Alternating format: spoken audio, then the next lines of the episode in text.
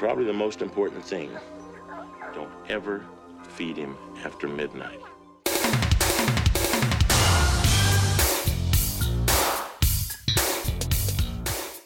Bienvenidos a El Videoclub, donde en medio de estantes llenos de cintas VHS discutimos a fondo aquellas películas clásicas que marcaron nuestra vida o simplemente no nos cansamos de ver. Nosotros somos Brian Fett Mero Diego. Goyo. Y pues el día de hoy vamos a estar platicando de esta película Gremlins clásico de 1984 que es dirigida por Joe Dante y producida por el mismísimo señor Spielberg, Steven Spielberg. Y pues bueno, esta elección de película era una que ya teníamos un poquito de ganas también.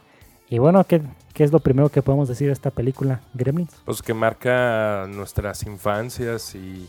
Sí, sobre todo la infancia, porque de la adolescencia se separó un poquito. Yo me acuerdo mucho cómo eh, llegué a ver Gremlins en el Canal 5 eh, en repetidas ocasiones, sobre todo la 2, y tengo un recuerdo muy vívido de, mm, de las épocas de que estaba en kinder, en lo último del kinder y de la primaria que empezaba, que enfermaba.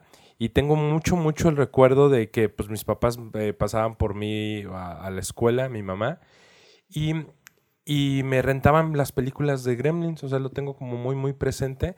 Me gustaban mucho verlas. Y también nunca, nunca he olvidado eh, estos, ¿cómo se llaman? Como cartones publicitarios de las películas.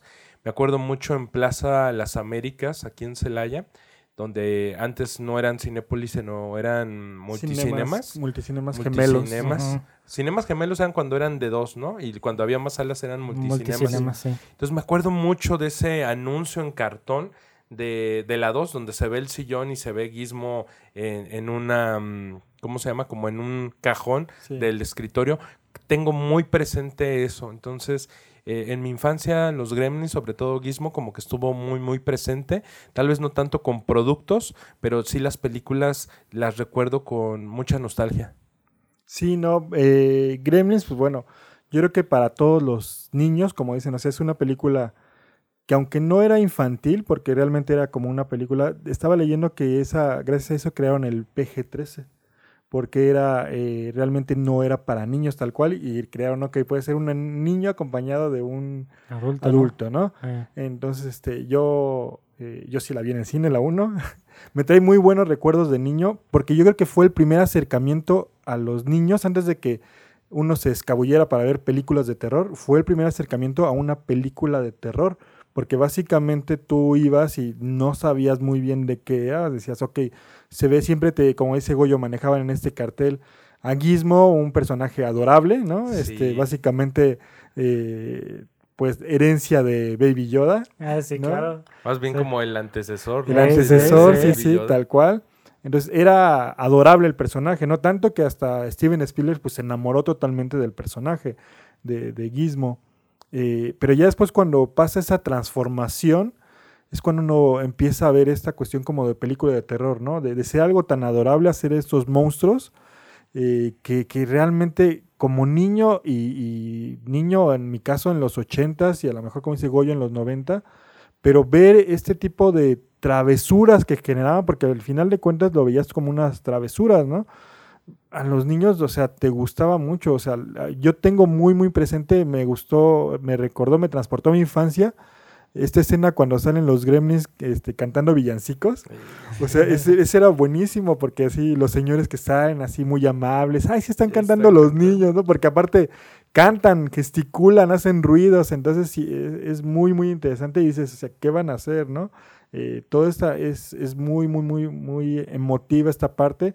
Aparte, creo que en México sí se estrenó, cuando fue en el cine, creo que sí se estrenó como más cercano hacia Navidad, cuando realmente en Estados Unidos se estrenó en, en el verano. ¿A poco? Sí, A pesar de que el- la temática de la 1 está ubicada en Navidad. sí se en Estados Unidos se estrenó en el verano, pero, o sea, es algo que realmente tenemos que, que regresar. O sea, comentábamos antes de, de grabar que es muy difícil, digo, no sé si alguien de ustedes la ha visto ahora en, televisión abierta o a lo mejor hasta en televisión por cable, yo no he visto que la programen eh, y menos en, una, en un horario infantil, a lo mejor porque nosotros estábamos acostumbrados porque tienen mucho el humor de eh, de los Looney Tunes, ¿no? De, de, las cuestiones de que no, no había tanta censura, con cuestiones de las armas, con cuestiones de lo que hacían este, los mismos eh, gremlins, eh, que atacaban a la gente. La sexualidad, eh, la escena esa donde está con la futura novia de Billy que está en el bar y que ella les tiene que servir en el bar y hay uno que trae su gabardina, Ah, sus sí. lentes y se abre la gabardina. No tiene nada, pero, pero son esas referencias culturales y, y de sexualidad. Sí, sí, sí, claro. el- las escenas este, eh, de, de la mamá, ¿no? En la 1, o sea, la escena... Matando a los gremlins. Matando a los gremlins, o sea, esa sí es una mamá luchona de verdad. Exacto, porque ves que no, ese es parte de lo que, bueno, esto va conectado con mi primera experiencia con los gremlins, que curiosamente yo cuando veía los pósters o las carátulas de las cintas VHS en los videocentros, yo al principio, o sea, yo veía, no sé, a Gizmo, ¿no? Yo decía, no, pues se ve tiernito el niño, no sé, el monito y no sé qué, pero luego veía que los monstruos, los gremlins y así cuando veía los comerciales del Canal 5, como que me daba miedo porque pues, estaba muy chico yo en ese entonces y yo decía, no, pues esos son monstruos y no sé qué. Ya no es hasta después que ya digo, ah, no, pues es una película medio de comedia, muy para la familia y no sé qué. Pero coincido que en la escena esta, cuando la mamá empieza a matar a los gremlins, es de las pocas instancias en la película donde en verdad como que tira un, giro un poquito más como ya de película de terror, no tanto como esta película como muy caricaturesca, que ya después vamos a hablar de eso, pero eso es parte también del encanto de la película. Es, es interesante cómo a veces los papás o los que eran responsables de nosotros en aquellas épocas, pues no, no eran tan responsables, estaban, vi- estaban viendo acción, este, el Sí. programa ese de deportes en domingo, no sé qué hacían. Yo me acuerdo mucho, eh, ahorita que estás mencionando lo de las películas de terror y saber si en verdad eran de terror o no, o comedia, eh, en la casa de un primo, eh, una tía en el Tianguis, en a principios de los 90, compró una película porque tenía un payaso en la portada. oh no. y, digo, ah, pues vamos a entretener a los niños mientras estamos viendo el fútbol, no sé, este, el Chivas Atlante, y, y- y te ponen la película y era la de eso. No, Entonces, sí. como que no había mucho criterio de los papás noventeros, porque, ah, es una película de un payaso, hay que ponérselas y sin saber. Y yo pienso que también con los Gremlins pasaba algo parecido. Sí, que por la misma imagen principal que como Gizmo, Gizmo. era el, el- el que vendía la mascota de la película y que la principal razón de la mercadotecnia, pues muchos padres seguramente se iban con la finta, ¿no? Sí, pero eh, maneja muy bien esa cuestión eh, de terror comedia.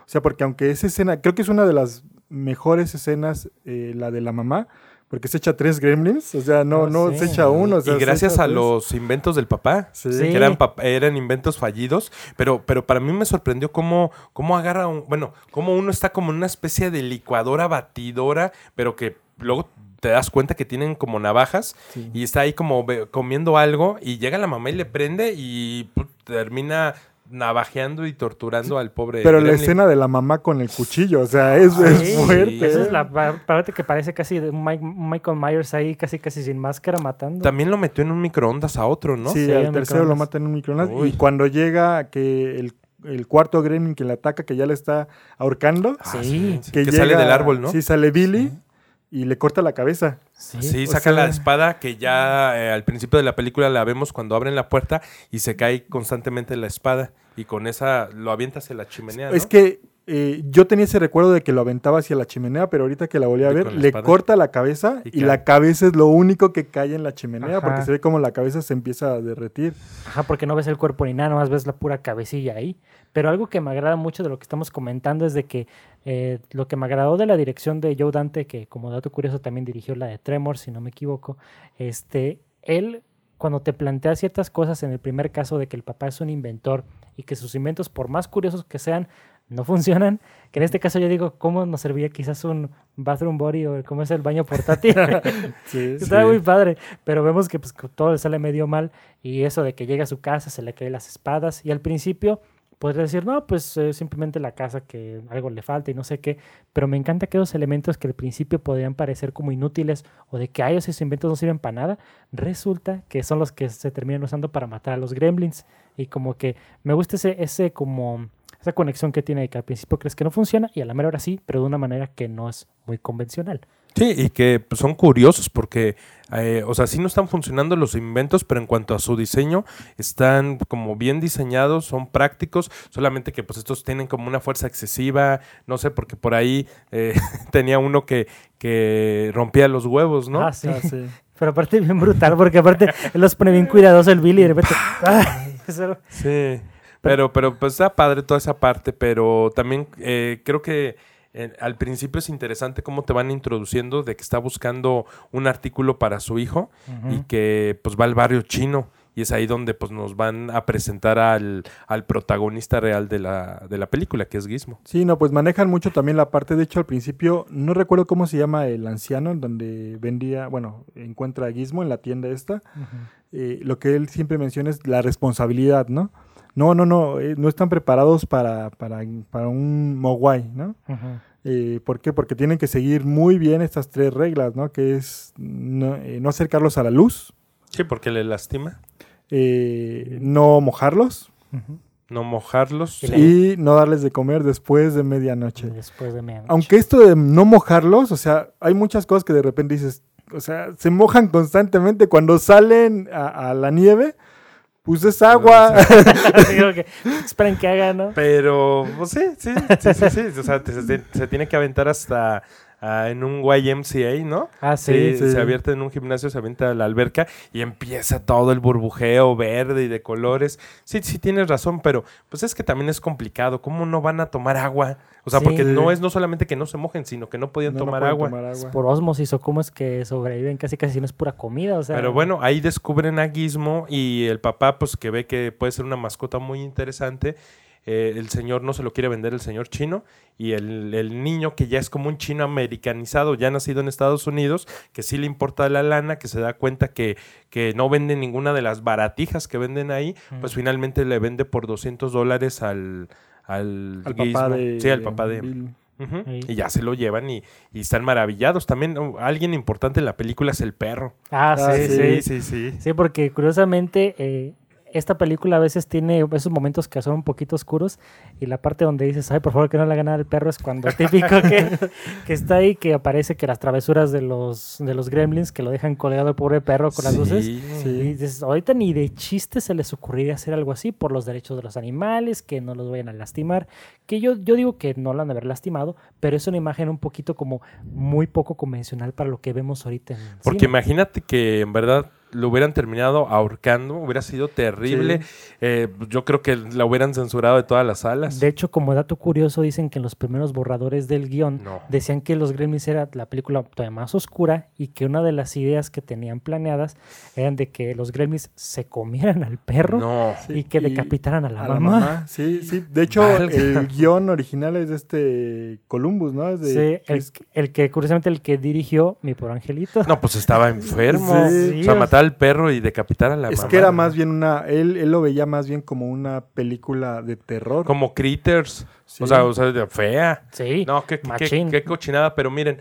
Pero hay que Este. agradecerle a Spielberg, que fue el que dijo, no, no, ¿sabes qué? Quítame eso porque yo creo que estás más familiar de la película. De hecho, decían que eh, Vengo de E.T.. eh, Spielberg quitó, porque en el guion original, eh, Gizmo se convertía en rayita. No, Ah. qué feo. Sí, o sea, no, no, no existía. Y el mismo Gizmo era el que se convertía en el Gremlin malo. No, pues eso le hubiera quitado todo lo que conocemos de los gremlins. Si hubiera hecho Exacto. una película pues fuerte, este, agresiva, de terror, y que tal vez no la hubiéramos estado reseñando. No. Sí, no, no, gracias al señor Spielberg que se encariñó de Gizmo, dijo, no, déjame a. Gizmo. Sí, de sí, hecho, porque, porque, lo conviertes. de hecho fue Spielberg, como dice Diego, el que fue el que dijo, ¿sabes qué? A la gente le va a encantar Gizmo. O sea, él tenía tanta fe en el personaje que dice, no podemos hacer que él se convierta en rayita, sino que sean dos personajes distintos. Qué bueno, qué bueno. O sea, creo que fue muy atinado, muy inteligente. Y en el caso del tratamiento con el perro también fue atinado, que en un momento dado, por el temor de que la vecina mala, que era eh, como la rica del pueblo, por, que se había beneficiado por eh, los malos tratos que había dado su esposo a las personas con los bienes raíces, pues se había hecho rica y que había amenazado con matar al perro, Ah, al perro de Billy. Entonces, que, por eso qué bueno que el papá se llevó al perro Perro. y, y así pues ya no tuvo que vivir como toda la situación complicada de los gremlins. Sí. Eh, a mí me encantó la parte cuando ya se está acabando la película que se, pues, se tienen que llevar a Gizmo, pero hay muy bonito porque Gizmo se empieza a despedir y le dice, ahí aparecen los subtítulos, adiós guau guau. Ah, O sea, sí, se despide sí. del perro. Sí. Y también cuando están en la tienda departamental luchando contra Rayita, me gusta mucho que llega el perro que se baja del coche, eh, porque como que ubica que ahí está Bill y ya están todos, va a echar relajo nada más. Y llega a la tienda del perro y en eso sale Gizmo con su cochecito y le toca el claxon, tic, tic. Ah, sí. Y entonces así como, como hola perro, o sea, Ajá, eh, me gustaba sí. la relación que tenía Sí. el perro con Gizmo porque no había celos, a pesar de que el perro entendía que Gizmo pues era algo muy interesante y atractivo ahora para Billy. Nunca hubo celos ahí y Billy tampoco despreció al perro. eh, cuando está durmiendo sigue abrazando a su perro Billy y tiene a Gizmo ahí también a un lado. Sí, es una cosa bien rara de ver que, fíjate que no lo había pensado de esa forma, pero cuando veía la película decía, ah, mira, pues qué agradable. Quizás uno porque tiene perro, ¿verdad? Pero el chiste es de que ves eso de que tanto el perro como Gizmo se vuelven como una especie de compañeros sin que digan nada, porque los gremlins los molestan a los dos. Ah, O sea, por eso a lo mejor el director crea esa, esa unión como que quizás no está muy explícita, pero es muy agradable de ver porque es como dos mascotas que se hacen amigos. Sí, de hecho, esta escena que mencionan del perro es muy eh, fuerte en la película porque empieza a mostrar que, porque ahí vemos que los Mogwai todavía no sabemos que son malos, porque todos al principio, si se dan Eran cuenta en la primera, y todos se y eran parecen igualitos. a Gizmo, son casi iguales a Gizmo. No había como cambio de color en su pelo. No solamente Rayita que tenía su Ajá. mechón, este, tuvo así como Tomahawk que tenía así. Ándale, sí. este, y ahí se ve que aunque son adorables, Su moicano, ¿verdad? sí. su moicano, aunque son adorables ellos,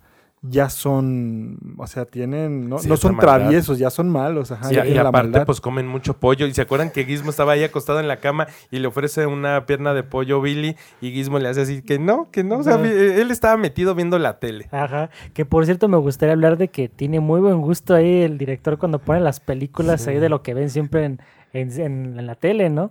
Y me gusta que tanto en la 1 como en la segunda parte, que en su momento vamos a hablar también, eh, me gusta que Gizmo ve algo en la tele que lo inspira para que después tome una decisión ya más avanzada a la película.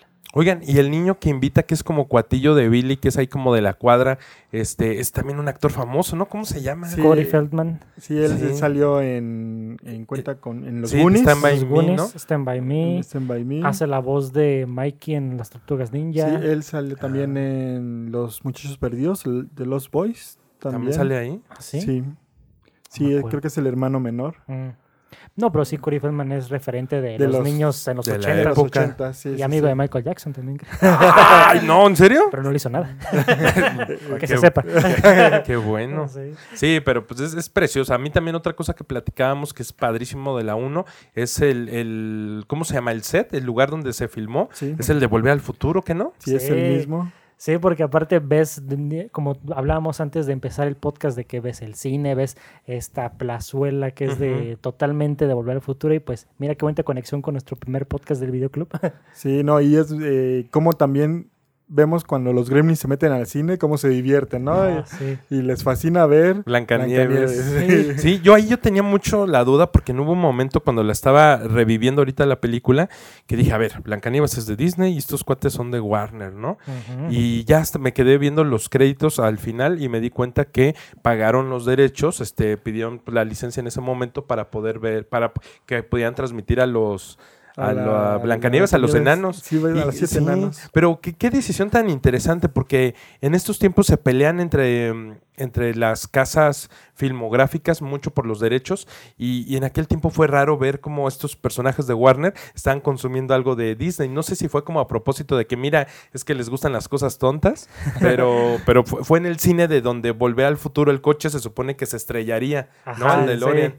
Y aparte, como dices, es una edición muy interesante, más porque Warner Bros. tiene una galería muy importante de dibujos animados, Sí. casi rivalizando a Disney. O sea, ¿por qué le escogieron a Disney? Quizás este por lo del compañerismo de los enanos, no sé, ahorita no, no, lo- no me he puesto a pensar, ¿verdad? Pero, Pero, fue significativo y muy chistoso porque cuando uno era niño ya había visto, fue como de las primeras referencias que uno tenía en la infancia. Ah, sí. Porque en las películas por lo general no había tantas referencias. Ahorita es cuando hay más referencias. sí, claro. Pero cuando era uno niño dice, mira, están viendo los, los siete enanos Blancanieves, yo ya la vi. Sí. O sea, yo creo que fue de nuestras primeras como re- referencias que ubicamos. Sí, pero es solamente en la 1, porque ya en la 2 solamente la mencionan, pero en la 2, que tiene referencias, ahorita lo vamos a mencionar, a muchísimas, muchísimas. Creo que es la película que tiene más referencias, sin caer en cuestiones como Scary Movie o eso que hacen referencias, pero burlándose de otras películas.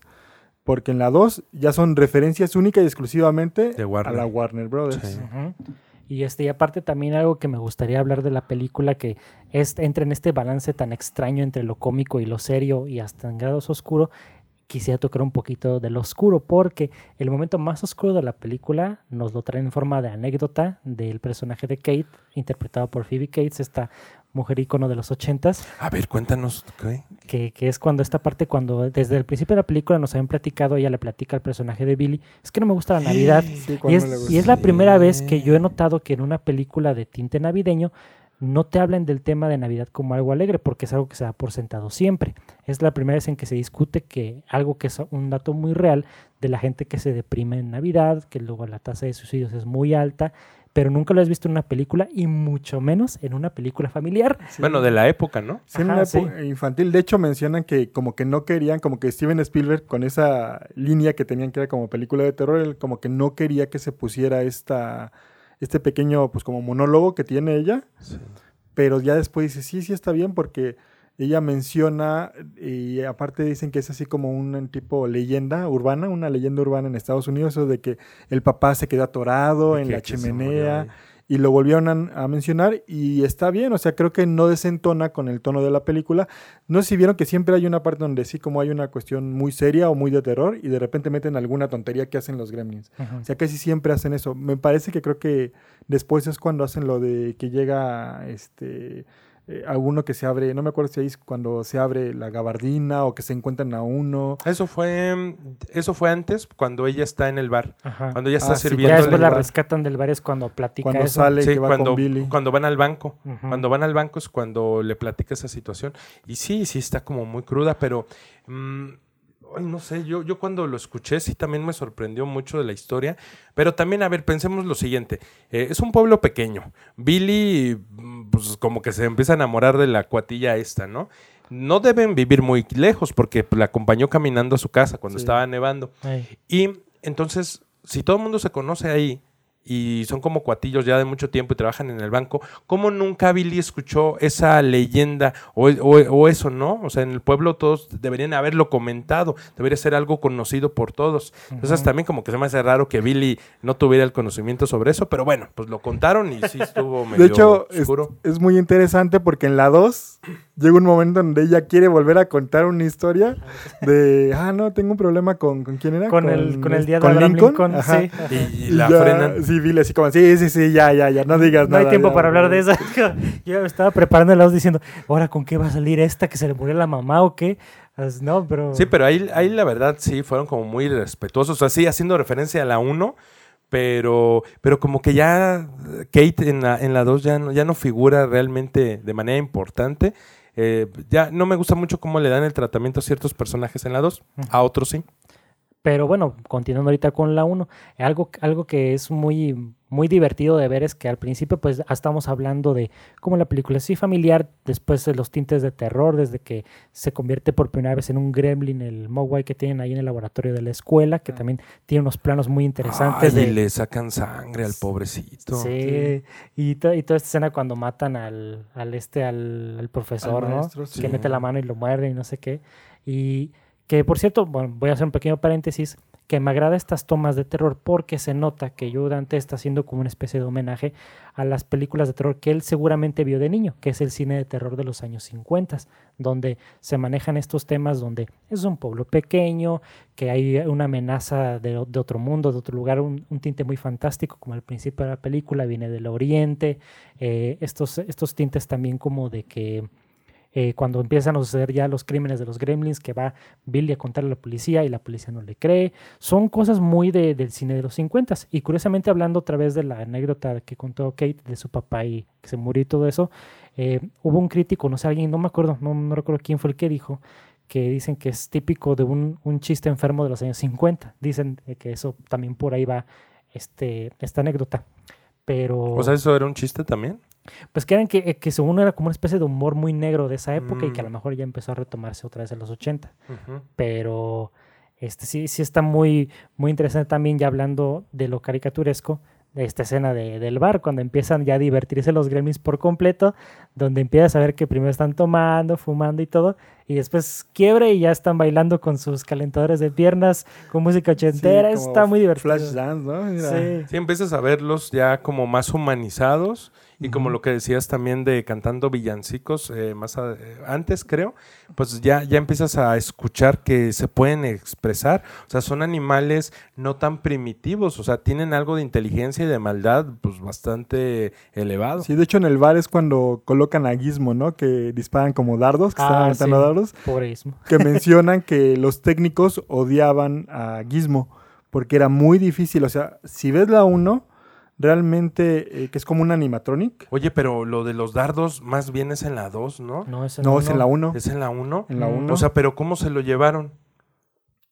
y acuérdate que ellos se están moviendo, Rayita como que lo odia y lo traen para todos lados. O no es el- lo de los No, dados, que no es, es en el cuarto su de casa, Billy. sí, es en el cuarto de Billy, sí, cierto, no fue en el, en el Sí, porque en el acuérdate bar, fue en que el cuarto de cuando Billy. aparecen ya como los capullos estos que ya son terribles y se convierten en gremlins, él se cayó por la mm, ropa sucia, Y ahí se por el ahí acceso lo y se quedó y ahí Billy. lo recoge Billy. O sea, realmente él nunca estuvo con ellos más que en la 2, que estuvo ya como torturado y este, lo Ujú. estaban molestando, pero Pero sí, cuando lo ponen, lo ponen como en un tiro al blanco y están jugando con el dardos. el cuarto de Billy, ajá. Sí, pero dice que eso lo pusieron los técnicos, porque los Bien, técnicos no les gustaba, porque era muy difícil Ah. manejar a, a Gizmo, porque hay muchas veces en donde hace unas expresiones con la boca, con los ojos, o sea, y para hacer nada, ahí sí, nada es por computadora, digo, no existía en ese entonces el CGI, o sea, todo era un animatronic y que ellos sí como que lo odiaban y ellos fueron los que propusieron esa escena de que "Ah, hay que ponerlo ahí para aventarle dardos, que de hecho los técnicos son los que avientan el los Ah, dardos. mendigos.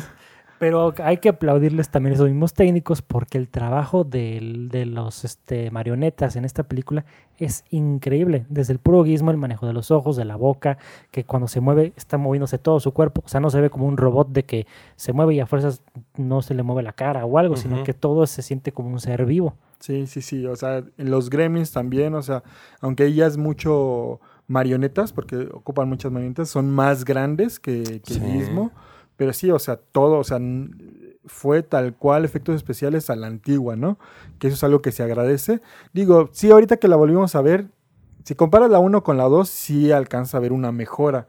En la 2 creo que mejoraron un poquito más los personajes, pero la 1 está muy bien hecha. O sea, es que son cerca de seis años de diferencia, ¿no? Entre ambas películas, no, 84 y 90. Sí, sí, sí se ve ya el avance, lo veíamos con Gizmo, lo comentábamos. Pero sí, para mí la 1 es, es fantástica porque te ambienta en un espacio muy hogareño donde pues empieza el terror. Y también creo que hay un personaje muy importante que no hemos mencionado, que es su vecino, eh, Sutterman, el señor Sutterman, o cómo Ajá, se sí, apellida, ¿se sí. acuerdan? Creo que es Superman, Sí, ¿eh? Y- Y, este señor, pues, este, trae como ese coraje de, de cómo Estados Unidos ha perdido en el concierto mundial su presencia y empieza a ver otros países eh, como Japón, como China, como los alemanes, porque hay una escena donde está queriendo prender su bocho Billy y le dice, le dice el vecino que pues son autos extranjeros y que no funcionan y que no son confiables como la mecánica estadounidense. Sí, claro. Sí, de hecho, él menciona la parte de los gremlins, como se supone que muchos los conocíamos, así de que son unos Como duendes. duendes que los aventaron como en la Segunda Guerra Mundial, sí, para porque destruían eh, los aviones de, en este caso, de las fuerzas de Estados Unidos, ¿no? Por eso las caricaturas y también como un episodio de la dimensión desconocida, Sí. ¿no? Que hacen referencia al gremlin. Y en Los Simpson cuando quieren destruir el, El- el el autobús, que, Ah, que hacen Ajá. referencia a ese episodio de la dimensión Sí, es, desconocida. es la ¿no? película de la dimensión Sí, desconocida. que hasta, hasta entonces van las referencias, ¿no? También de todo este business. Pero sí, también yo estoy de acuerdo que la 1 es una película muy especial porque es una película navideña muy fuera de lo convencional, que si eres fan tanto de las películas de terror como de las películas navideñas, como que siento que hay algo para todos en ese sentido. Es una película muy, muy disfrutable. Sí, y decían que en Estados Unidos como que fue la primera vez, en el 84, cuando realmente en el verano la gente fue más al cine, porque al mismo tiempo se estrenaron Los Cazafantasmas y Gremlins, y los dos fueron un éxito. Las dos, a pesar de Las que estuviera Cazafantasmas, sí, Sí, fueron a ver Gremlins. las dos fueron un éxito. Hombre, es que los ochentas, que a lo mejor le vamos a dedicar un episodio entero, o varios, totalmente. ¿Por qué no pero- todo este podcast es de los 80? Bueno, de cultura general.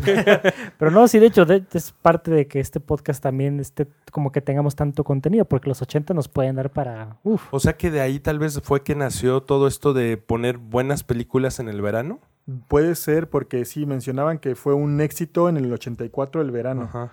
Y, y más que el mismo fin de semana se estrenaron estas La- dos películas. ¿Las dos al mismo fin? Las dos. Válgame el Y señor. creo que también tiene mucho que ver, había leído por ahí, que estrenaron la de Gremlins en verano, porque el estudio, no recuerdo ahorita qué estudio fue el que. Amblin, ¿no? no Am- sé, ah, de- sí, Amblin. de, Sí, el de de Steven Steven. Que esta, esta empresa, ay, pues Warner Brothers, que no tenían un, una película muy fuerte quizás en la época y a lo mejor también por eso la sacaron. Sí, creo que no la tenían fuerte en, en verano, que sí tenían películas fuertes para... Casi siempre ya Ujú. Ponían, diciembre. programaban algo para Navidad y esta la programaron en verano y fue un éxito.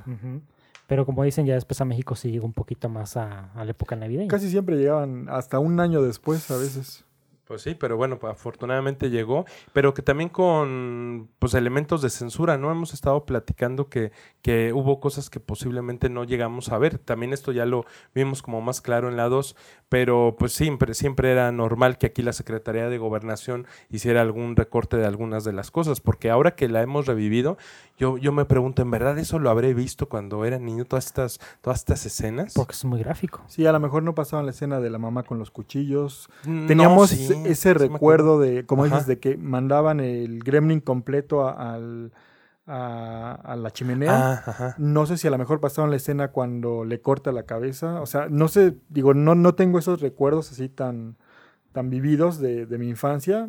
Pero ahorita que la veo así digo, no sé si esto lo habrán pasado en el canal 5 o en el cine así para, pues aquí nada más era clasificación A, B y C, o sea, no había más, o sea, Sí. era lo único que existía, ¿no? Sí, los niños iban a las funciones, o sea, era muy natural. O como por ejemplo la de Batman de Tim Burton, este, pues, pues no es como tan de niños y te, pues, la, te la daban como para que fueran los niños a ver al cine. Sí, son detalles muy interesantes que pasan con esta película. Que, bueno, no sé si también están de acuerdo en que, bueno, ya terminamos de hablar quizás de, de la parte 1 y ya sí que nos vamos también a la parte 2, pero a menos que quieran agregar algo más. Pues no, yo creo que realmente la película tiene un buen cierre, o sea, es una película que tiene un buen cierre, eh, cierra muy bien el ciclo. De hecho, Gizmo pues regresa a, a donde pertenecía, ¿no? Al señor.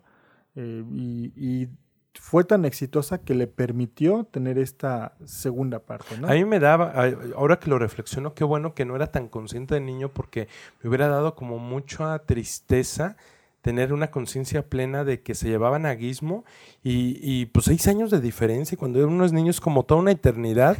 Entonces como que, oye, pues si era su amigo, era su mascota o su compañero y se lo llevan. O sea, como que a mí sí se me hizo triste ahorita que terminé de ver la 1, de se va a Gizmo y se despide, o sea, que, que, que le habla como a su papá que era el señor chino y le y, y entonces ya se despide de Billy, se despide del guau guau.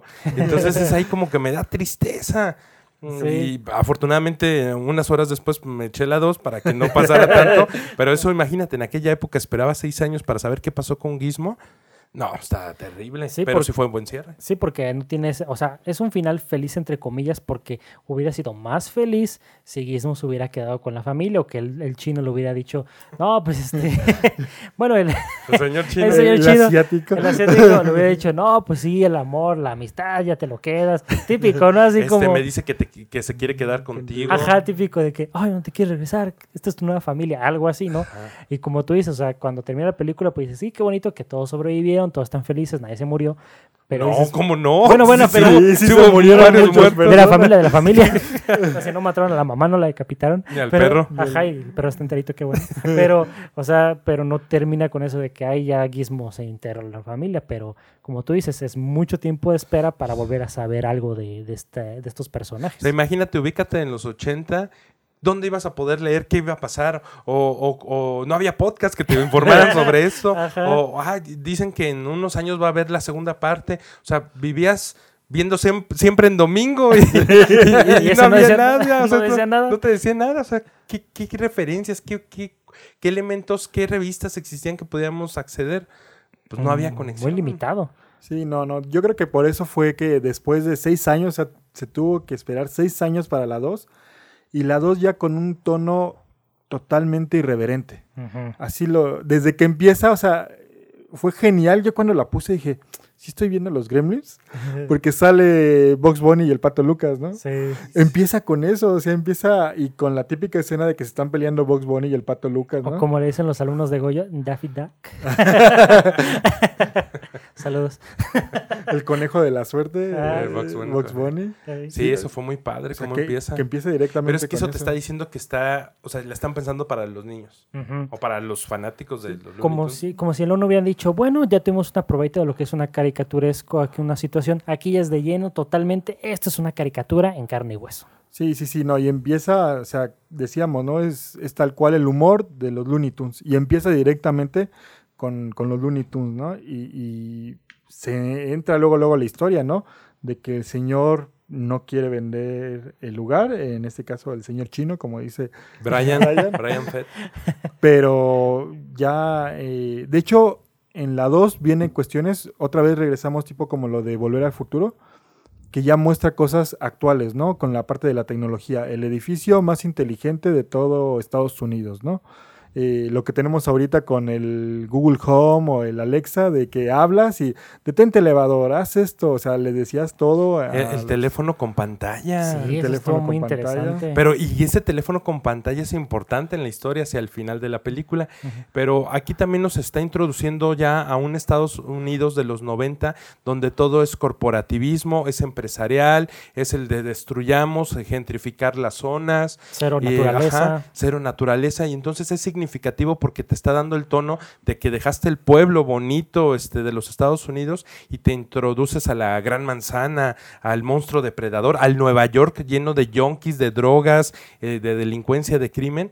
Y, y pues fallece el señor chino. Sí, y ya llega un, ya después vemos que es un clon quien se lleva a Gizmo, ¿no? Que lo encuentra en la, en, en la calle. Uno de los del laboratorio. Uno de los del laboratorio. Y también ver cómo, ah, en la, o sea, ese edificio que era, en este caso, lo más moderno de Estados Unidos, son muchos de los edificios que actualmente están haciendo, ¿no? Que es un edificio que tiene vivienda, que tiene un centro comercial adentro, que tiene empresas que básicamente están en el mismo edificio. O sea, Que son edificios ciudades. Sí, sí, sí, Ujú. ya actualmente se están haciendo. O sea, aquí eh, en México tenemos varios ya, eh, pero se estaban adelantando muchísimo también. Ahí me cae muy gordo ahí el señor chino porque les da su super lección moral a esta familia de Billy, pero él ya viendo que ya está mal de salud, no cuida a Gizmo, no les habla a estos cuates, no le habla a su Sí, sí. nieto chino americano para que ¿Qué pasó cuide. con el nieto? Ya no sale. Ya no sale. Y pobre Gizmo se queda a merced de. No sé cómo, si pudo abrir la jaulita.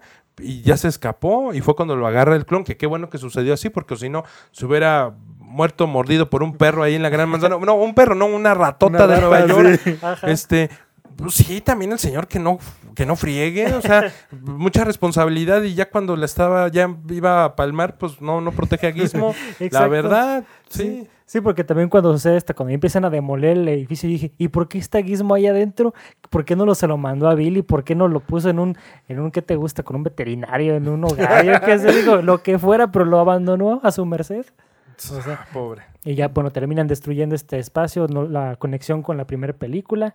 Y este, y ya vemos ya después, este, ya se nos introduce al personaje que sería, al principio yo creí que iba a ser el antagonista y resulta que no fue tanto así, que es el señor Clamp, que es este personaje que es una especie de amalgama entre Donald Trump y Ted Turner, el director de Warner Brothers.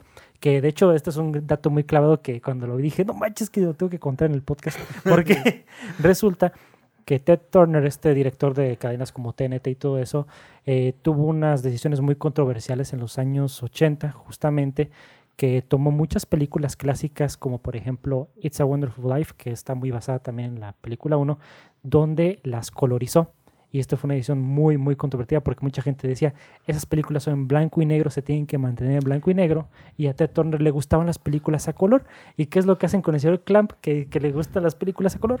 Sí, que dicen que no quieren lo del vampiro, ¿no? Sí, que es las este- películas de terror Ajá. clásicas, blanco y negro. que todo le gusta color. Y por eso hay una parte que hacia el final de la película donde están en la oficina del señor Clamp y de fondo está It's a Wonderful Life, pero a color. Pero no la veía tan bien la mamá cuando estaba cocinando en la En, uno. en la 1, en la uno. porque curiosamente el lugar ficticio de la un- de, de esta película de It's a Wonderful Life se llama Bedford Falls y el lugar de los Gremlins se llama Kingston Falls, o sea, como que es una especie de anti Si es It's a Wonderful Kingston, Life. no es, Kingston, sí. Eh, Yo me acordé no es Night. Falls. no es Kingston porque me acordé porque dije, es, pues, es como Jamaica, como Kingston, Jamaica, por eso.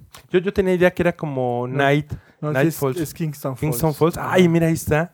¿Eh? Está, Sí. está increíble el Sí. escenario. Bueno, una, una parte muy interesante, y esto es algo, yo creo que por eso mucha gente o ama o odia a los Gremlin 2. Resuelven todo rapidísimo. Son Mm. muchísimas cosas. O sea, como es una, un edificio ciudad, ok, a ver, tenemos un canal de televisión. Ya rápido, te lo resuelves de que dónde van a salir este, las noticias y eso. Tenemos un laboratorio genético. Ah, pues también está Sí, ya. piso 41, no sé cuál es. Listo, rápido lo resuelven, ¿no? Tenemos eh, donde sale el señor Clam, porque eh, nada más lo mencionan, así que nadie lo conoce, ¿no? Pero se integra rapidísimo, hace clic rápido con Billy. También muy rápido, o sea, como eh, tienen el laboratorio de genética, ah, resulta que uno, como mencionamos, uno de los que trabaja ahí es el que recoge a Gizmo. Rápido hace una conexión, o sea, rapidísimo lo hace. Hay mucha gente que sí, como que no le gusta, ah, es una película, no sé, pues medio chafa, no tiene un buen guion, pero realmente esta sí es una película divertida, que resuelve las cosas muy rápido, pero si te das cuenta está todo muy bien estructurado para que contar muchas cosas en muy poquito tiempo. Básicamente la película que dura una hora cuarenta. Sí, son así. 106 minutos Casi, las dos. Casi lo mismo, ¿eh? Las dos, dura- eh, según yo, cuando la estaba viendo en Amazon Prime, dice ahí 106 minutos, las dos las duran dos. exactamente 106 minutos. No sé si fue a propósito, fue Ajá. coincidencia, que yo creo que las coincidencias en este caso no existen.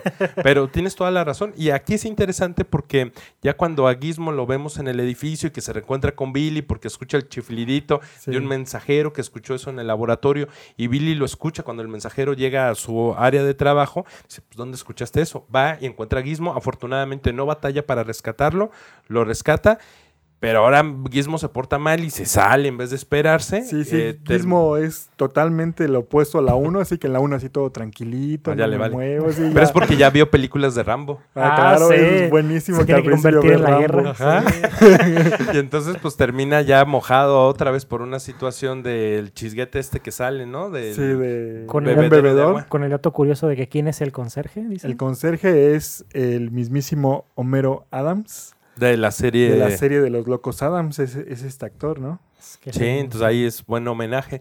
Y pues se moja. Y lo interesante, como decías, Diego, con respecto a la 1, es que ahora ya son diferentes, ya tienen como una personalidad en el rostro.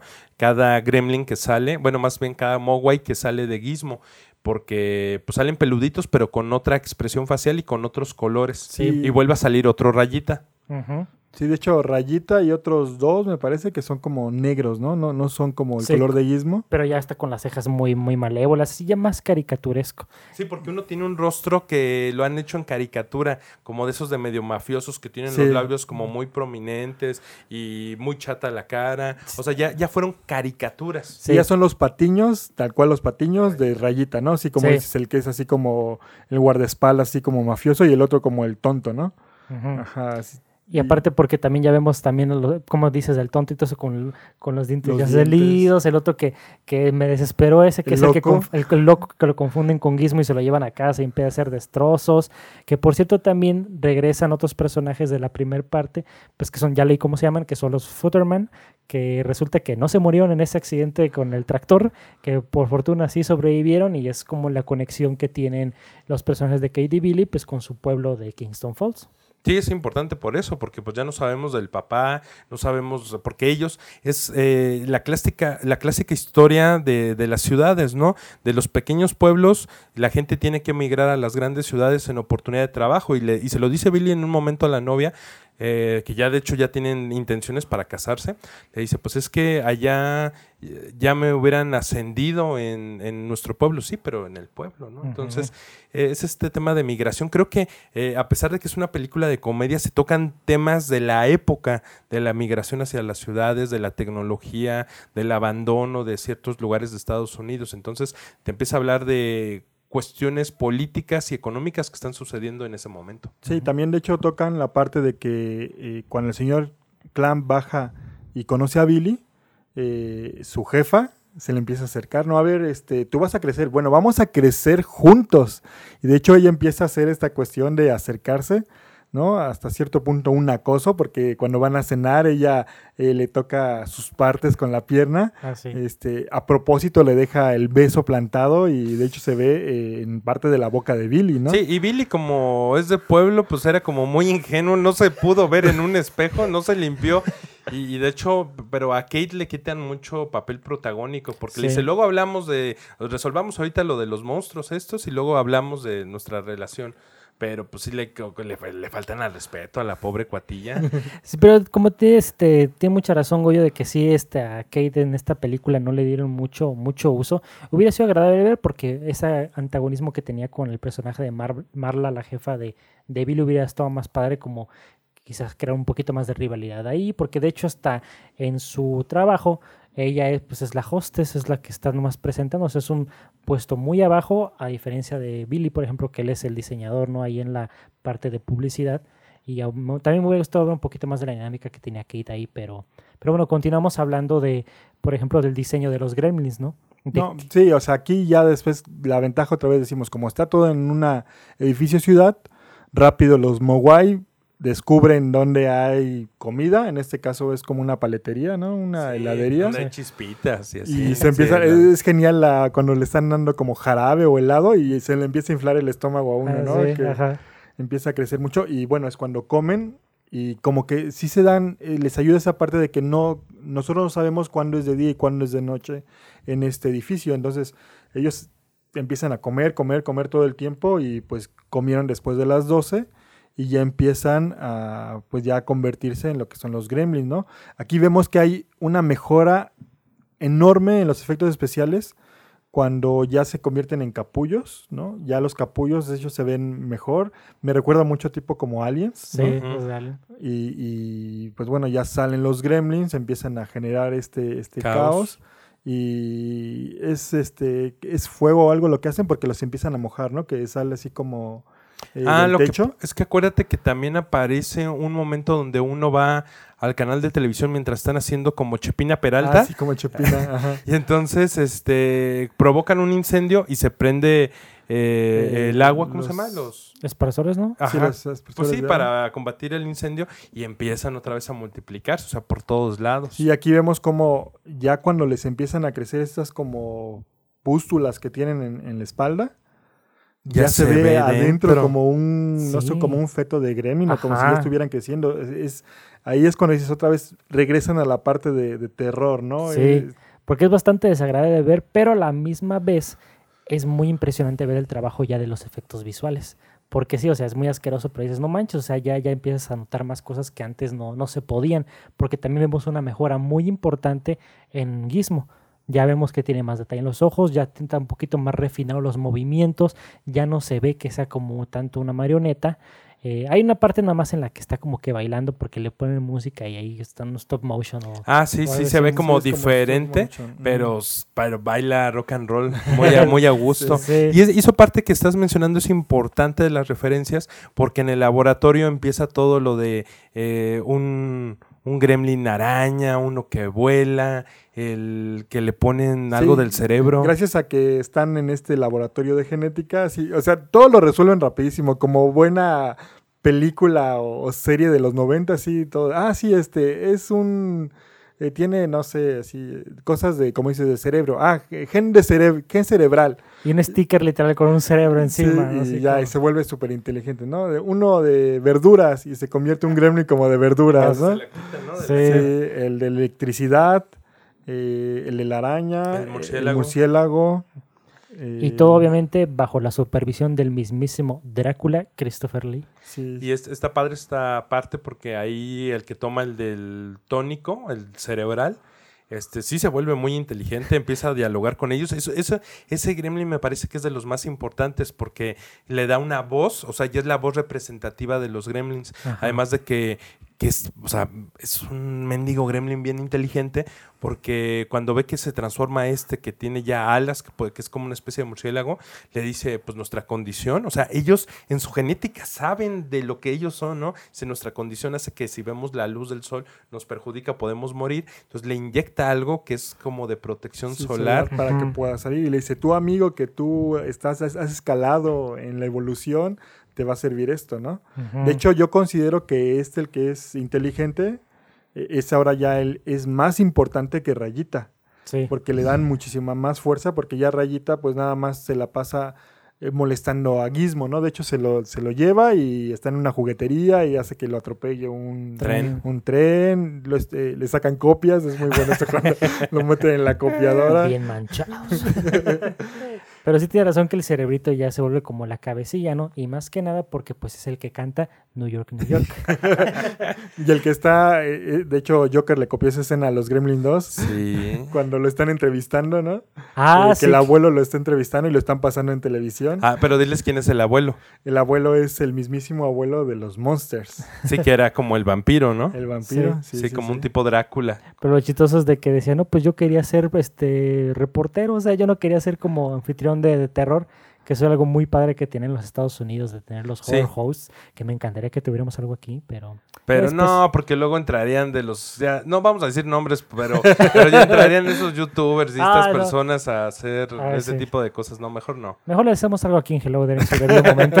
Así es. Pero sí, es esta parte importante porque empiezan a tener una entrevista. O sea, a mí me parece ahí muy atinado por aparte del abuelo, eh, el haberlo encontrado, también que tenía su camarógrafo estrella, que era el Era japonés. el japonés. Sí, y, empieza a entrevistarlo y el otro le empieza a hablar sobre como la civilidad, este, la conducta y termina pegándole un tiro a un gremlin primitivo. Sí, porque dice que ese es primitivo, ¿no? De hecho, agarran y entran muchas escenas eh, eh, cómicas, ¿no? Porque cuando va a entrar como al aire, se ve que hay una mano de un gremlin que está este, como polveando la, la cara de- del abuelo Monster. Entonces, eh, sí, o sea, manejan mucho. Yo creo que es de las películas con más referencias, ¿no? Tienen referencias A Batman. a, a Batman cuando sale eh, el murciélago por este El edificio. edificio, ¿no? Bueno, como decimos, sale el abuelo de los Monsters, Homero de los Locos Adams. eh, hay referencias obviamente a New York, New York.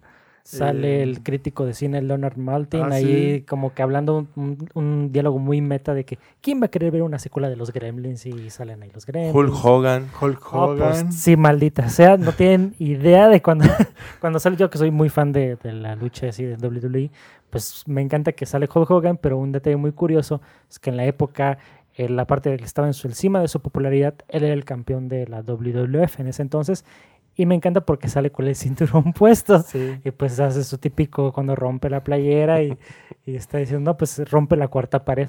Sí, porque aquí Sí. lo que pasa es que en ese momento después de que le disparan, me parece que es cuando se interrumpe la película y entonces como que te sacas de donde dices, ¿qué pasó? Como que Sí. se paró la película y en ese momento se empieza a quejar la gente en la sala de cine supuestamente y, y un- una persona encargada del cine dice, pues es que quieren ver los, quieren ver a Blancanieves. Sí, no, es que cuando la ves en el cine, que digo yo sí la vi en el cine, sí te saca de onda porque dices que la película está fallando, porque se empieza a ver que la película está como trabando. Ajá. y de repente se empieza a quemar, parece como La si se estuviera quemando la cinta y salen eh, sombras de los gremlins y así como que sí, Como pues, si ahí. niño así como que ¿qué está pasando? Hay un gremlin en, la proyección en la sala y luego de hecho los gremlins empiezan a hacer este figuritas Ah, con, de con las sombras Sí, sí. ajá, conejo y no sé qué. y empiezan a ver de que eh, de hecho la última sombra que sale es que están como que rompiendo eh, la, la película de- del cinematógrafo, ¿no? Ujú. Y es cuando ya pasan a la escena de que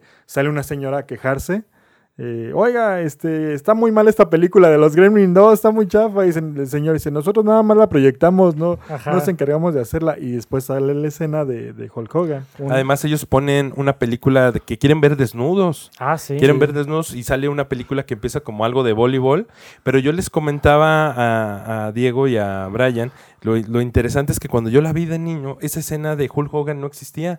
En las versiones que yo consumí ponían una caricatura de la Warner que hacía referencia a un gremlin todo caricaturesco, como Sí, todo amigable. Bugs Bunny. Con Box, pero también como que destruía un avión o algo así. Sí, era un Gremlin que, que destruyó un Guerra. avión ajá, de la Segunda Guerra Mundial. Yo les mencionábamos que a lo mejor porque no, no era tan conocido Hulk Hogan en ese entonces eh, en México.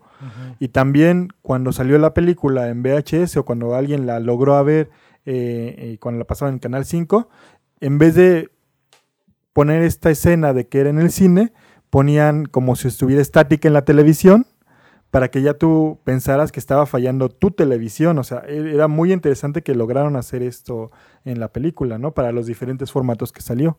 Sí, porque también aparte habla muy bien del tono que es muy consistente en la película, donde dice, pues no vamos a tener vergüenza de que nos digan que somos una caricatura, lo vamos a aprovechar al máximo, porque también por ahí viene a, la mente un, un sketch que por ahí les compartí de Key and Peele, donde es una, una parodia de cómo es que llegaron al proceso creativo de hacer la película de Gremlins 2, donde literal fue casi como si personas se les ocurrieran lo primero que les venía a la mente de qué te gustaría tener un Gremlin, ah, un Gremlin este, ah, pues uno que fuera una mujer y otro que fuera un cerebrito y no sé qué, Sí, así como eléctrico, que, sí. ajá, y sabes que es una, una locura, pero la película no le da vergüenza pues decir que es eso, ¿no? Sí. Y por eso es muy consistente en el tono de la No, película. no, de hecho, también una referencia que tiene que me dio mucha risa desde que la vi cuando están agarrando así como de genética y agarra uno ácido y le avienta otro en la cara y se empieza así a gritar y se pone la máscara del fantasma de la ópera. Ah, no, es, sí. es buenísima esa Y tiene esta recreación muy buena del- de la película de los años 20 con Lon Chaney, literal los mismos encuadres y todo cuando le quitan la máscara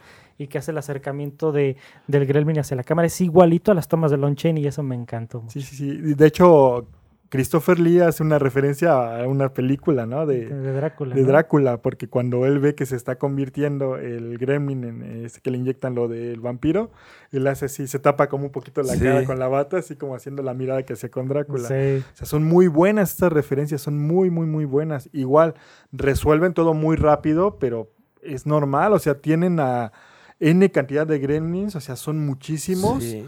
Eh, El eléctrico, como, como decía Goyo, que era muy importante, que lo agarra, Billy lo agarra En la llamada en telefónica. la llamada telefónica. Sí, lo mete como en llamada en espera. Sí. Ah, sí, es cierto. Que lo van a utilizar ya después cuando ya están pululando ahí los, los gremlins como en el lobby, sí, porque ya querían salir, ¿no? Sí. Entonces, ah, bueno, aquí también de que comentábamos que con el señor Clam, el dueño del edificio, pues ya le explican qué es, como que todo lo asume bien, o sea, porque en muchas películas es, ¿y eso por qué? Y que encierran a la persona que... Ah, bueno, de hecho Billy estuvo un- unas horas en la cárcel, lo habían detenido un rato porque eh, él trataba de impedir que el agua, o sea, que hubiera agua en el Sí, edificio y lo meten, lo detienen y luego, luego lo sacan, ¿no? Este, pagando una multa. Pero finalmente, eh, hay con este señor Futterman, o cómo se apellida, es interesante porque se encuentra en la calle con el gremlin volador, con el del murciélago, y lo, y lo golpea. Entonces se pone bastante, bastante bueno porque eh, pues le pone como cemento encima, que ahí estaban arreglando una calle en Nueva York, y ya de repente se va como a una catedral y se queda como una gárgola ya petrificada. Entonces así ya le da el fin, pero es interesante porque eso permite que el vecino vaya al edificio. Sí, se Y meta. Se Ajá. mete al edificio cuando sale el señor Clam eh, para organizar todo, que ahí es cuando te das cuenta que no es un villano. Sí, no, el está- señor Clam es, es muy interesante porque no es como los típicos de las películas, así de que, ah, yo soy el magnate y no me metan en nada. Él siempre se quiere Involucrar. involucrar, eso Sí. es muy interesante, ¿no? Sí, eso me gustó mucho de ver porque como tú dices, no es el típico maloso magnate millonario, sino que le importa como que la gente y él es como que muy simplón, pero tiene buenas intenciones. Ah, porque le dice a Billy que le gusta lo de los árboles, ¿no? Sí. Sí, o sea no, que- que... le dice que quite los árboles. Ah, le dice que quite. Porque al final le dice que le gusta como el pueblito, sí le ¿no? gusta el Billy Ah. tenía un dibujo de su pueblito Sí. y, al final como que dice, ah, sí, es que no, parece que esta edificiosidad no puede servir, la gente todavía no está preparada para esto y ve el dibujo de Billy Y eso es lo que quiere. Es lo que es su Ajá. siguiente proyecto. Y aparte me da mucha risa que literal la oficina del señor Clamp está en las nubes de tan alto que es en el edificio. Es otro detalle muy caricaturesco, pero que lo ves de fondo y dices, se pasaron de lanza. así como De, que- de hecho, también, o sea, se involucra tanto el señor Clamp que mata a un gremlin, ¿no? Lo mete en la trituradora de Ah, sí. Sí. Y sí, le avienta todo pues, lo verde. y, lo- que él también al final cuando llegue con el equipo SWAT es el que está hasta el frente Sí, dirigiendo está- la sí. carga. Algo que se me hizo muy interesante y que dije, "Ah, pues qué padre que esté muy involucrado. No este era señor". cobarde y se cae, se mete un fregadazo. Y luego ya como que ahí se enamora de Marla. Sí, Sí, ¿verdad? ah, Pero nos está faltando algo muy importante entre Marla, ahorita que estábamos mencionándola, y Kate, la novia de Billy, que es cuando eh, quedan como presas de la araña gremlin. Sí. Y entonces Gizmo se estuvo preparando, hacen un montaje de Gizmo, que es una chulada. Sí, sí, sí. porque no, está preparando cual Rambo, porque nuevamente se inspira en una película. una película. Pero lo vemos preparándose muy cómicamente, pues que él pega una, una pera o algo así, le regresa el golpe y Está todo. cargando una pesa y no lo soporta en donde está el parado y se cae con toda la pesa. Ajá. Pero todo esto para, como dice Goyo, llega la escena de la araña que están atrapados. Y entonces toma un clip y toma este una liga y hace su propio arco, sus flechas y ataca y ah, pues con uno de estos de mm, corrector, Sí, un con botecito de un, eh, corrector. como de paper mate, Sí. de- sí, Entonces lo utiliza como como si fuera la punta de la mm, ¿cómo de se la llama? flecha. Ajá, y la, la quema. Entonces La- le prende prende fuego, fuego. y le dispara a la araña y le da. Sí, tal cual Rambo. Es muy buena esa escena. Sí. de, ser tan eh, adorable Gizmo, ¿no? Pasa a ser un héroe, ¿no? Ajá. De hecho, recuerda la, la frase que, que dice... De que si para algo de si vas a estar en la guerra tienes que convertirte en la, guerra. Sí, sí, sí. Y aparte, pues por mi mismo señor Silvestre Stallone. Y la, y la salva a las dos y luego ya llega Billy y recoge muy tiernamente a Gizmo de ahí como de la ventila del aire. Ahí lo recoge y ya trae su bandita roja al estilo de Rambo. Que después el señor Clamp se la quiere quitar para comercializar muñecos de Gizmo, pero no se quiere quitar la, la bandita. Eh, Y algo muy interesante que estamos hablando del señor Clamp es de que para los que somos fans de su trabajo tanto en esta película como por si no lo saben, él es el papá del ex Luthor en la serie de Smallville. Como pequeño dato curioso, eh, esta persona, John Glover, quien lo interpreta, va a venir a México a la convención de La Mole y pues ya pueden conseguir sus boletos en boletia.com.mx y no se olviden que aparte de él van a estar presentes muchos del elenco de Smallville y también personajes del cine como Dolph Lundgren, así que pues saben que para si son fans de este podcast van a encontrar algo muy interesante que ver en La Mole. Y vas a buscar tomarte una foto con el señor Clamp. Por supuesto. Con tu Gizmo ahí eh, personalizado de Rambo, por favor. Imagínate, yo creo que es una experiencia increíble. Sí, porque también recuerden que la mole va a estar los días 13, 14 y 15 de marzo. Así que están a tiempo para conseguir sus boletos y pues bueno, no se lo pierdan. Sí, no, yo creo que iban a conseguir mucha eh, coleccionables de, de los Gremlins. Hay muchísimos ya a partir de que se hizo tan popular esta... Yo creo que se hizo más popular después ah, en los Con la lo que son en la 2. Sí. Como a finales de los 90, en los 2000 retomaron mucho porque salieron muchos coleccionables. De hecho, eh, creo que son, son muy caros algunos como de los pop. Eh, salieron algunas, NECA tomó to- otra vez esta, eh, esta película y sacó muchos personajes. De hecho, hay algunos peluches también que son muy buenos de Gizmo. Pero sí, o sea, explotaron mucho toda esta cuestión de la 2 porque hay un personaje de la araña, hay uno de la araña, hay uno de, este- está muy chafa, el eléctrico. De hecho, yo me acuerdo que aquí lo vendían en Celaya, en el, cuando todavía era Blockbuster. Creo que lo vendían en 30 pesos o algo así, porque era nada más así como, como si hubieran cortado un, eh, no sé, como un acetato azul de la forma de- del gremlin de, de electricidad. Porque sacaron una serie con todos sus personajes. El de la araña está padrísimo. Está el Gizmo eh, Rambo. eh, está eh, el que es como todo loco. eh, de hecho, le ponen Wacky, así. Pero sale como cuando es eh, Mogwai. O sea, hay muchas cosas interesantes también.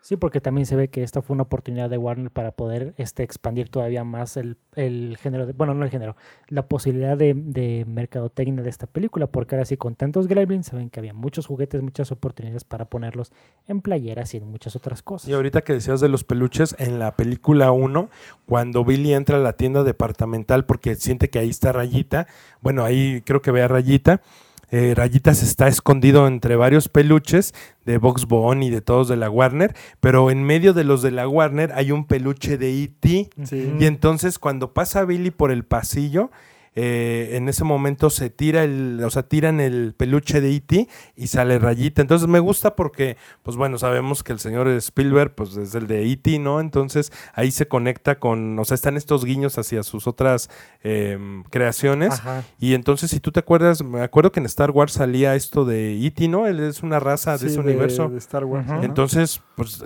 los gremlins serán parte del universo de Star Wars. Maldición. no ¿Y. Gizmo será un primo lejano de Yodita bebé? De- tiene las mismas orejas casi, casi. Es su tío peludo. ¿Habrá alguna conexión de esto? Ojalá esto salga en la temporada 2 de, de Mandalorian. Porque... Pero no, la verdad sí es una, una película muy interesante de ver. Este, váyanlo con una mente muy, muy relajada, esperando divertirse, porque esta película de los Gremlins 2 es algo que no les va a decepcionar en este ámbito de, de la diversión, porque es como ver una caricatura en carne y hueso, como ya lo habíamos comentado. Además, por ahí hay rumores de que va a haber una serie que es la antesala de las películas. Vamos a tener una serie que te va a explicar eh, el origen de los gremlins. Sí, dicen que ya parece que ya está como que en producción esta serie y sí tienen que tomar, eh, espero que tome es, eh, la cuestión cómica de la 2. La verdad... ¿No eh, crees que sea medio oscura? Que la vayan a hacer medio oscura. Ojalá y no. así yo como de la, no. la China, así eh, de los monstruos desde tiempos más como antiguos. Yo creo que algo de lo que funcionó mucho los Gremlins fue esta, esta parte donde mediaban muy bien eh, el humor con el terror.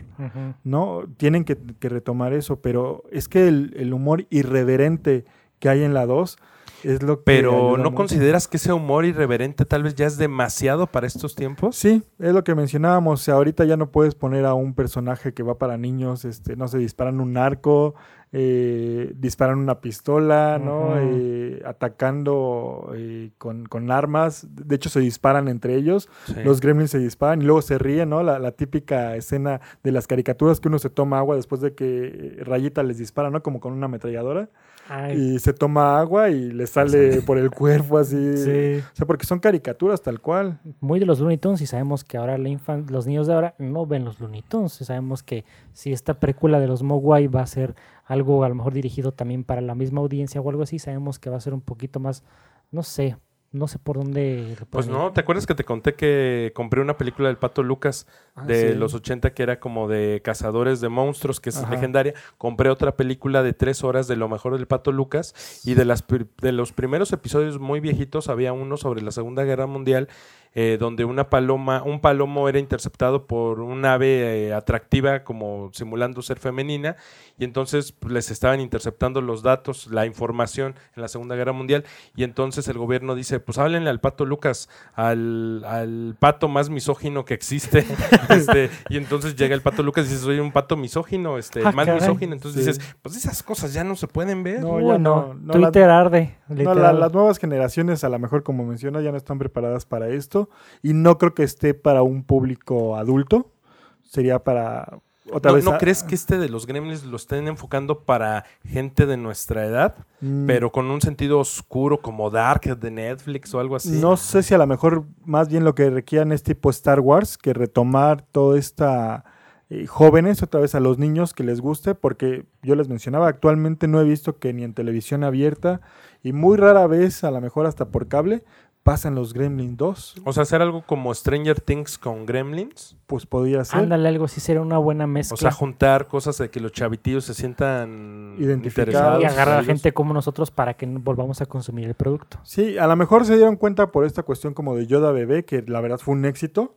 A lo mejor, ¿sabes qué? Si existe Yoda bebé, a lo mejor retomar a Gizmo otra vez para que los niños se encuentren en él. O sea, la cuestión ahorita es vender, La verdad, vender todo lo que es la Volver a sacar funcos de Sí, o Gizmo sea, y de todo eso Rayita. sí, puede ser, porque sí, el humor, el humor de la dos es muy bueno. Digo, a lo mejor lo ve ahorita, no sé, un chavito o una chavita de Se le haga humor tonto. Sí, o tonto. Sí. Así, ay, no, ¿cómo es posible que digan eso? ¿Cómo traten así a, a las personas o a los animales, como decíamos en la 1, ¿no? Eh, ¿Cómo puede ver esto un niño, no sé, este, estar, eh, ver cómo la mamá mata a un gremlin co- así de, de esa manera, ¿no? Eh, pues sí, posiblemente tengan que adaptarlo a los tiempos modernos, hay que ver cómo, cómo resulta, ¿no? Aunque tal vez si lo ubi- ubicaran como en los 80, tendrían como esta licencia o permiso creativo de, de seguir utilizando ese humor de la época. Porque así han hecho con algunas series de justificar, es que son los 80, es que utilizamos este lenguaje y todo porque es en los 80. Pues hay que darle esta credibilidad. Pues no sé, ojalá que salga pronto. Sí, pues tenemos que esperarnos porque de hecho es el cierre de los Gremlin 2 es muy bueno, pero como decíamos posiblemente ahorita no, lo- lo pongan, ¿no? Porque de hecho es el único Gremlin que queda vivo, Sí. ¿Cuál, cuál? el femenino. Ajá, y Gizmo. Bueno, Ah, pero sí. Gizmo es un Mogwai, pero Ajá. Gremlin, Gremlin, el único que Ajá. queda vivo. Y no platicamos de ella. Que dentro del laboratorio pasó algo, ¿no? También había como algo...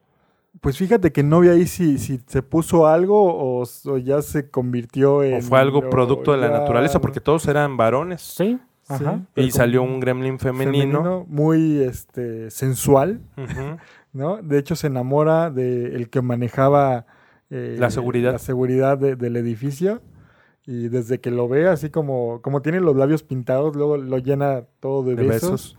Y de hecho, cuando hacen lo de New York, New York, así forman el rostro de ella, Ah, ¿no? sí, Así sí, con- son muy curiosos. Y ya sale cantando. Ajá. Sí, o sea, también de hecho eh, ellos mismos se hacen burla, ¿no? Como decíamos, o sea, es la película que se hace burla de su mercadotecnia y también sacan cosas de su mercadotecnia, de que sacan eh, eh, el crítico que está criticando la película, de hecho es como el VHS de Gremlins, salen con los Gremlins, cuando salen los Gremlins que están cantando New York, New York, salen con sus camisetitas de Gizmo, que tengan así Ah, como sí, que tachado no, a Gizmo. ¿no? Sí. O sea, toda esa Y hay uno que sale con Warner Brothers, el Sí, logo se tatuado. se está tatuando el Sí, logo está de También Warner locos, Brothers. es que estos son como la antesala de también lo que íbamos a ver de la irreverencia de los Tiny Toons, que tenían la herencia de los Looney Tunes, pero es como que este punto intermedio entre los Looney y los Tiny. Yo creo que son como más bien como los de los Animaniacs, ¿no? Es que Ah, bueno, también los. Animaniacs. Porque también producidos por Steven Spielberg. Sí, sí, es que sí. este señor es un genio, Es no, no lo tenemos tan valorado como debería. No, y es que al final, cuando ya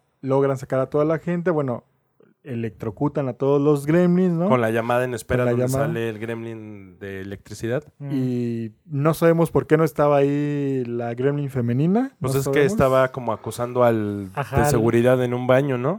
Sí, y está, él está encerrado en el baño. Y de hecho le llaman por teléfono, ¿no? ¿Qué, qué es, ¿Dónde está? ¿Qué, qué está Y haciendo? que los esperara. Y él está encerrado porque sale la gremlin femenina. No sabemos de dónde, pero sacó un vestido de novia. Ah, sí. Son bueno, muy pues creativos. debe, debe haber una tienda de eso en Yo el creo. edificio.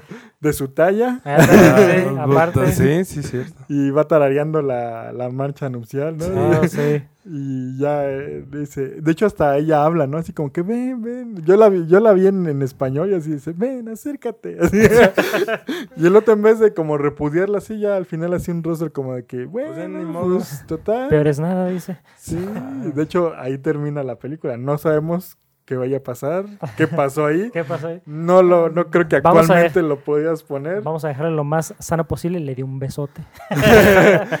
no sabemos Pero- dónde. sí, pero ese es el tema de la, de la sexualidad presente en los gremlins. O Sí. sea, por eso te digo que es como complicado ver cómo van a poder contar esta historia. Yo creo que tal vez se tendrían que ir muy atrás, pero creo que para vender van a hacerlo, ubicarlo otra vez en los 80, eh, paralelo o una nueva historia, no sé. Se supone que va a ser el origen, ¿no? O completamente fantasioso. Si es el origen, a lo mejor de donde vienen los Mogwai. Es un ejemplo. ¿Qué tal si ahora les dicen que son aliens?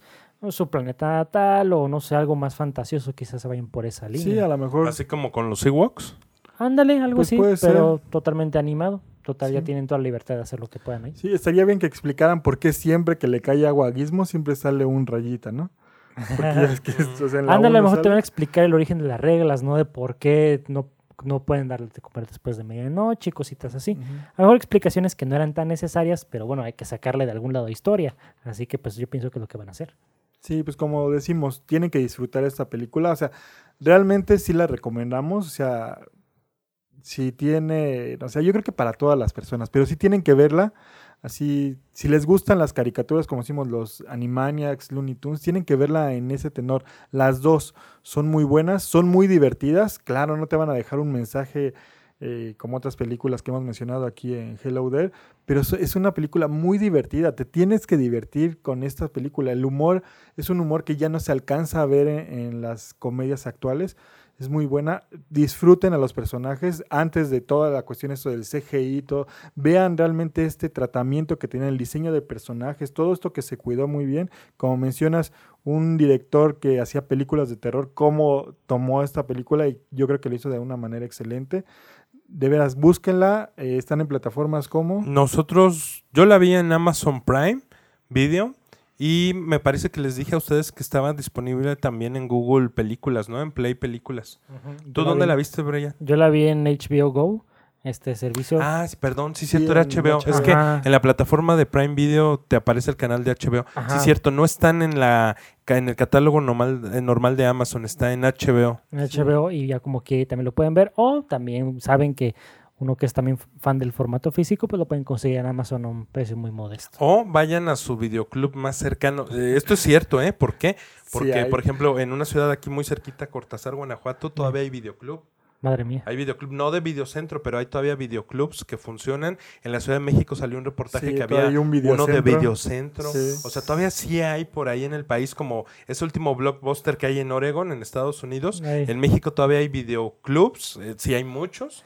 Y Videocentro, pues hay uno en la Ciudad Sí, de México. Sería bueno hacer un reportaje a ese videocentro. ¿no? Y de hecho, muy interesante, eh, no sé, mi mamá y también tengo unas tías, o sea, como se quedaron acostumbrados al videocentro, van con un señor que vende películas piratas ajá, y que cómprela y a la semana si quiere me la trae, me da como 10 pesos y se la cambio por otra. Y tiene películas clásicas, porque mi mamá, si no, quiero ver esta, no sé, lo que el viento se llevó, o Casablanca. Rayman, eh, o no sé, este, el, eh, el fuego y el hielo, o sea, esas películas clásicas.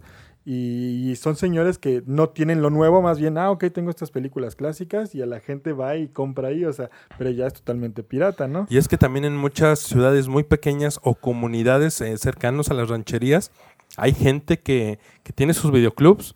Sí. ¿Por qué? Porque hay gente que todavía el formato de streaming de Netflix pues no les es común.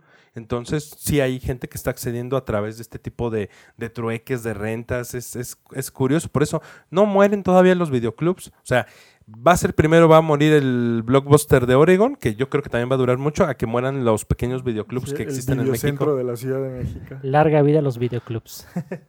Pero pues bueno, como dice Diego, esta película, estas dos películas de los Gremlins son completamente recomendables.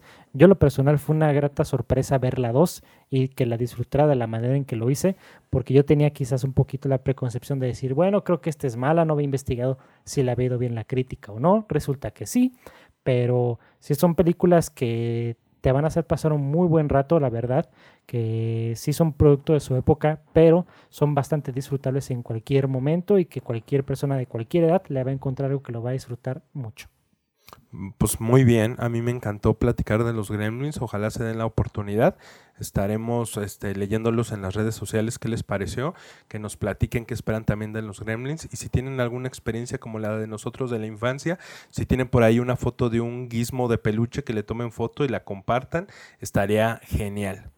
Entonces ya saben, esperamos también sus comentarios y nos despedimos por esta ocasión, no sin antes decirles este pequeño pensamiento de que si algún día ustedes notan que su Wi-Fi empieza a fallar, que el smartphone ya no le responde como antes, pues antes de que le hablen a su técnico de confianza, revisen abajo de la cama, dentro de su closet, porque quizás un gremlin habita en sus casas. Nos despedimos por esta ocasión, yo soy Brian Fett, Mero Diego. Y Goyo Díaz. hasta la próxima.